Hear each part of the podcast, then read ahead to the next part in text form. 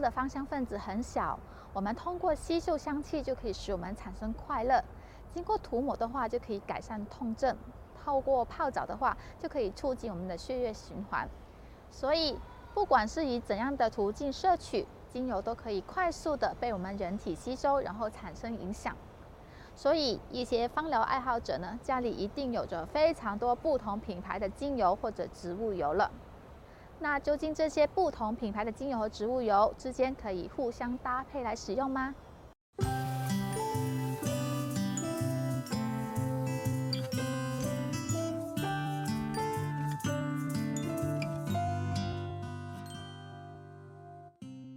大家好，我是司徒雪怡。对于不同品牌的一些精油或者植物油，能不能互相搭配来使用这个话题？但事实上，精油呢，在不同的品牌混合方面呢，其实是没有严格的限制的。关键是要看他们的产品的标签，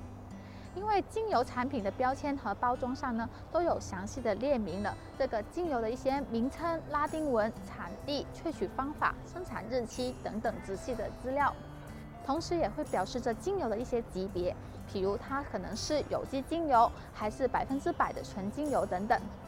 那如果列有这些资料呢，基本都是属于正规的产品，而正规的精油产品的品质上呢，是符合了许多有公信力的一些有机的验证，可以帮助我们把关好这些产品的品质。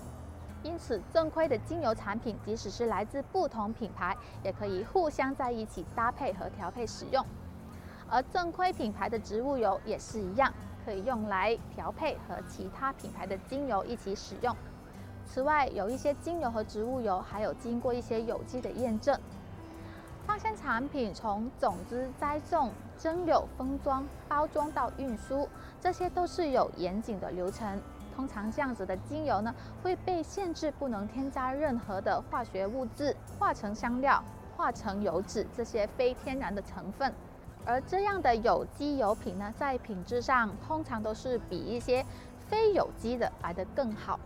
在使用这类有机产品的时候，最好也是配搭同样是有机的其他精油或者植物油，这样才能够保证这个产品应有的一些功效。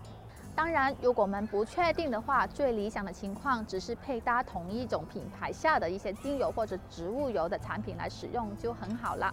这样子就可以更加的保证到在医疗效果和避免一些反效果的情况发生。请各位详细确认好品牌上的一些标签和注意事项，好好享受精油所带给我们的乐趣。